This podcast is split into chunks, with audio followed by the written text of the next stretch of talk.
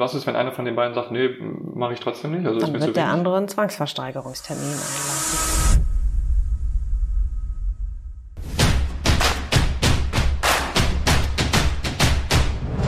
Der Immobilien-Experten-Talk.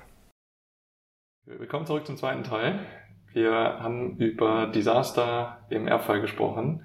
Welche Fälle aus der Praxis kennst du, wo es beim Thema Erben überhaupt gar nicht funktioniert ähm, und die Erben sich nicht einig werden? Überhaupt gar nicht funktioniert natürlich, wenn die, die Erbengemeinschaft, sei es eine kleinere aus zwei Personen oder eine größere, gar nicht zueinander finden. Mhm. Ein Beispiel wäre, ähm, der eine möchte verkaufen, der andere will vermieten. Mhm. Beide sind aber nicht daran interessiert, in diesem Haus zu wohnen. Ähm, in der Konstellation ist es natürlich schwierig, einen Kompromiss zu finden. Die sind so weit voneinander weg, dass man versuchen könnte, das eine zu probieren, den mhm. Verkauf nach hinten zu schieben und einfach zu gucken, wo die Ängste liegen. Ja. Das ist vielleicht noch eine angenehmere Konstellation, hat meistens aber auch dazu geführt, im Laufe der Gespräche eine Lösung dahingehend zu finden, dass wir in dem besonderen Beispielfall ähm, das einfach mal für drei Jahre vermietet hatten. Mhm. Und dann haben die sich irgendwann zum Verkauf entschlossen. Also es sind natürlich auch Randprobleme, die sich damit ergeben, neben dem normalen allgemeinen Wahnsinn im Alltag. Mhm. Dass wenn die Heizung kaputt ist, wird man angerufen, man muss vielleicht wieder neu malern, irgendwas funktioniert sonst nicht mit den Fenstern und immer wird man kontaktiert.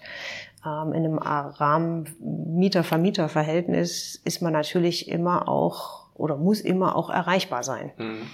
Und das schafft natürlich bei dem einen Frust und bei dem anderen eine Vorstellung, dass man sagt, das kompensieren die Einnahmen irgendwo mhm. und ich erhalte mir die Immobilie. Beides verständlich, wenn beide nur so weit voneinander weg sind, ähm, muss man darüber reden, was man vielleicht als Kompromiss finden könnte. Und ich glaube, es gibt selten Fälle, wo kein Kompromiss mhm. möglich ist. Okay, also Aber es führt natürlich immer erstmal auch zum Kampf, so mhm. ein bisschen. Ähm,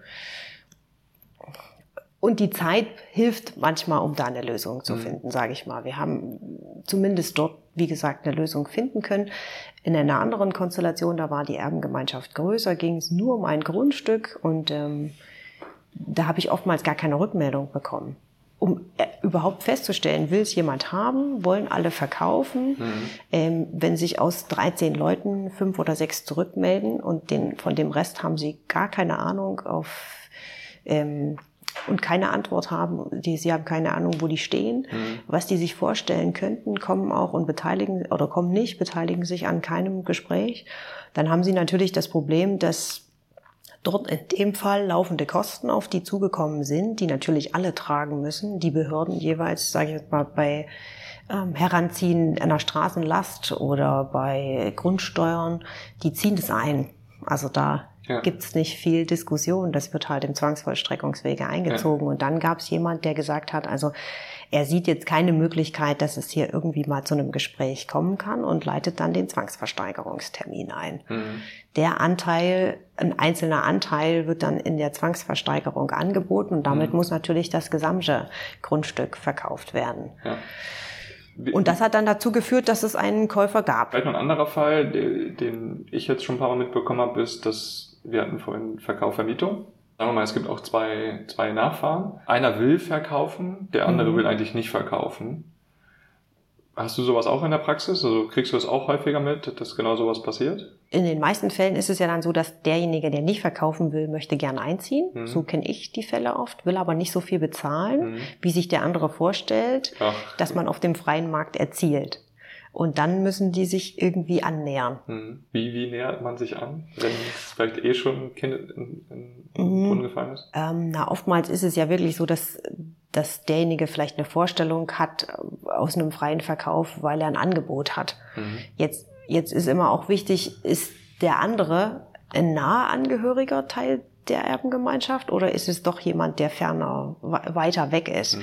Man kriegt es dann in, in dem in des Findens eines Kompromisses ganz oft dann auch auf diese emotionale Schiene zu sagen, aber es ist doch ihre Schwester oder ihr Bruder, ähm, machen wir es über eine Ratenzahlung langfristiger mhm.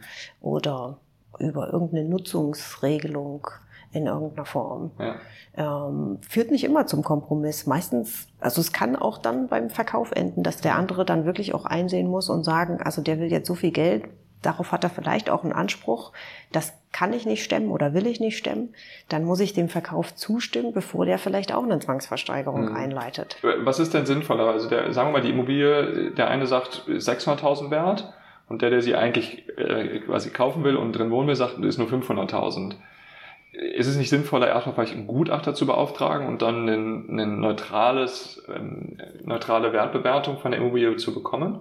Es ist immer eine Möglichkeit, einen Kompromiss zu finden. Die Gutachten sind natürlich auch nicht günstig. Man mhm. muss auch das so gestalten, dass beide den gleichen Gutachter wählen, sonst hat man oft das Risiko, dass der eine behauptet, na, das ist ja wie so eine Art Gefälligkeitsgutachten, mhm. den kennst du doch bestimmt, deswegen hat der das jetzt gemacht. Ja, okay. Gerade wenn das mhm. eher so in der Marge liegt, wie derjenige sich vorgestellt hat. Ja. Ähm, also da muss man schon sehr vorsichtig damit umgehen, dass man beide dort abholt, wo ihre Ängste liegen. Mhm gemeinsamer Gutachter wäre eine Möglichkeit, vielleicht auch manchmal den Immobilienmarkt über diese Plattformen doch gemeinsam mal zu analysieren. Mhm. Ich bin bei sowas natürlich kein Immobilienmakler, ich habe da keine Vorstellung. Ich höre diese Summen und kann eben auch nur im Internet gucken, gibt es ein ähnliches eine mhm. ähnliche Immobilie, gleiche Lage, wurde das verkauft, wurde in ihrer Straße was verkauft, zu ja. welchem Preis, wie ist die ausgestattet, so ungefähr. Man kann mhm. eine Vorstellung kriegen.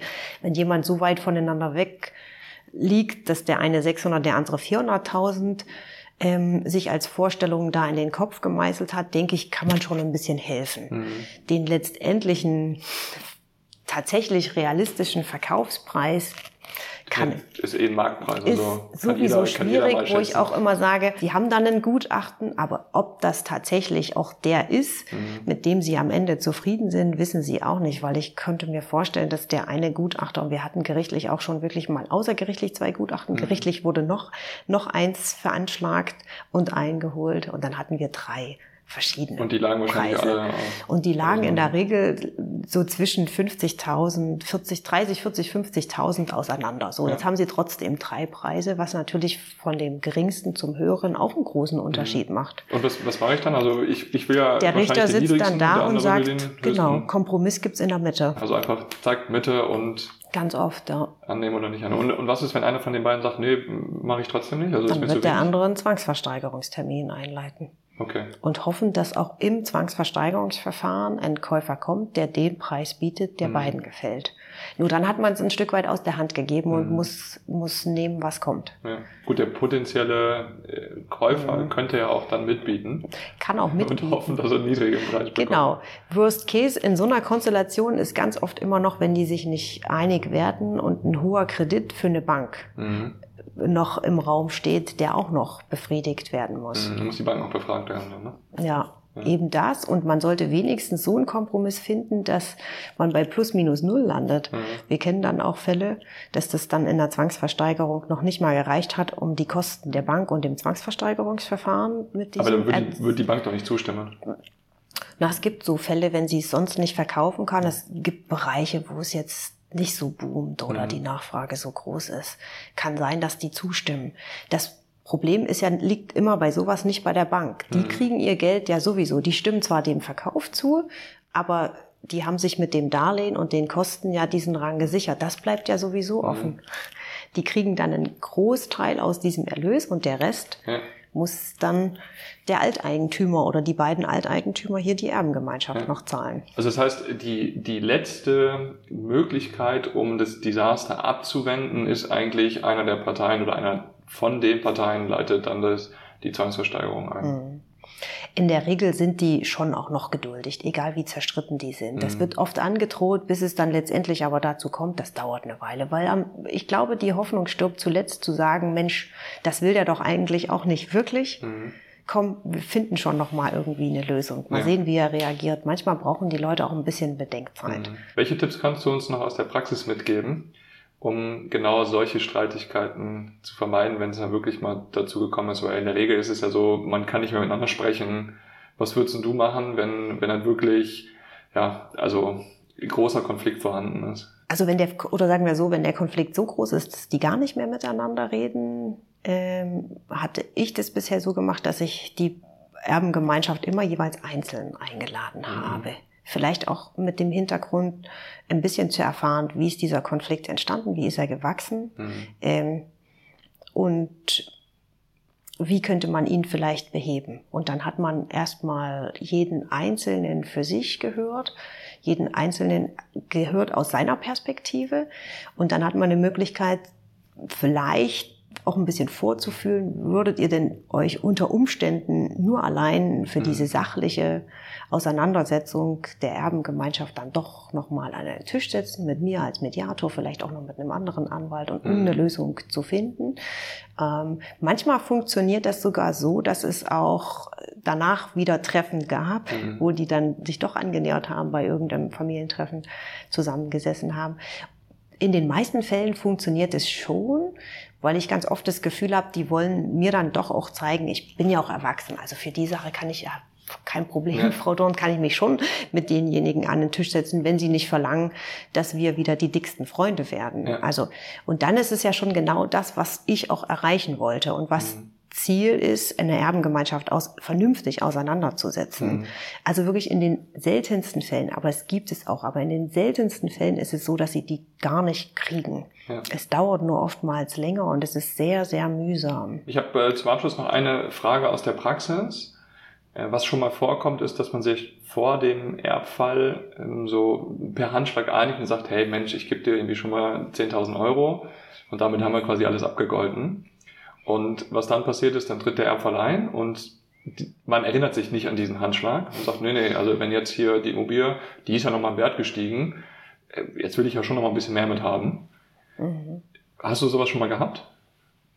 Und, und, es wurde oft behauptet und derjenige, der dann was bekommen hat, hat es natürlich bestritten. Mhm. Wenn das nicht irgendwo verankert ist, entweder mit einer Überweisung im Verwendungszweck mhm. oder notariell irgendeine Vereinbarung dazu schriftlich festgehalten, dann ist es natürlich etwas, was ich nicht beurteilen kann. Mhm. Ich habe dann ja, nein. Mhm. Aussage gegen Aussage sitze dann da und sage dann, es wird sich nicht beweisen lassen. Mhm. Entweder es, man findet eine Lösung, rechnet es zur Hälfte an oder gar nicht, oder derjenige räumt es dann vielleicht doch noch ein in irgendeiner Form. Vielleicht hat der andere auch was ja. bekommen. Ähm, in den meisten Fällen ist es nicht beweisbar. Ja. Das stimmt schon mit Handschlag. Ist nicht gut. Das Ehrenwort selbst war vor vielen, vielen Jahren noch ja. mehr wert. Leider okay. sind wir heutzutage äh, an einem anderen Punkt angekommen. Also das heißt, dein, dein goldener Tipp ist, das Dokumentiere alles, schriftlich alles, vielleicht auch über einen Anwalt oder Notar, mhm. um dann quasi im Vornherein alles sauber dokumentiert zu haben und erst gar nicht mhm. in das Desaster hineinlaufen zu müssen. In, in einigen Fällen hatten wir, dass es dann nicht in Bar geflossen ist, mhm. sondern als Überweisung. Mhm. Ähm, dann kann man natürlich auch was damit anfangen. Wenn im Verwendungszweck steht. Wofür das mhm. ist. Ja, es kann natürlich auch ein Darlehen sein, das man einfach zurückzahlt. Also ja. es gibt da ja, die genau, verschiedensten ja. Varianten, oft eine Schenkung irgendwie oder ein Ausgleich für irgendwas anderes. Also da gibt's viele Möglichkeiten. Im Verwendungszweck sieht man das dann. Wenn natürlich das bar gelaufen ist und dann auch noch im Gespräch. Ja. Kann durchaus sein, dass das ja auch einen steuerrechtlichen Aspekt mhm. hat. Gerade Schenkungssteuer, Erbschaftssteuer, man versucht es ja auch mal zu vermeiden, insbesondere wenn der Immobilienwert ja. natürlich jenseits von irgendwo einer halben ja. Million liegt. Ne? Ja. Ja, also wenn, wenn die Erbmasse so hoch ist, dass man das rechtzeitig auch einschätzen kann, das hatten wir ja vorhin schon mal angesprochen, kann ja. man es ja auch zu Lebzeiten übertragen. Ja. Und sich dann selbst absichern, dass nicht die Kinder oder die böse Schwiegertochter einen ja. dann in irgendeiner Form aus dieser Immobilie vertreibt. Ja. Das lässt sich schon absichern. Vielen Dank, dass äh, du heute da warst. Danke sehr. Für mich äh, haben sich äh, viele Fragen beantwortet und auch äh, das Bild vom Rechtsanwalt im Erbfall hat sich auch nochmal ähm, so ein Stück weit verändert. Deswegen vielen Dank, dass, dass du hier warst und dass du auch uns sehr gute Insights gegeben hast. Und ich wünsche dir also jetzt noch einen schönen Nachmittag. Ich freue mich, dass du mich eingeladen hast und ich fand das Gespräch auch sehr nett. Ja, vielen Dank. Einen schönen Nachmittag dir auch. Danke. ciao. Ciao, ciao.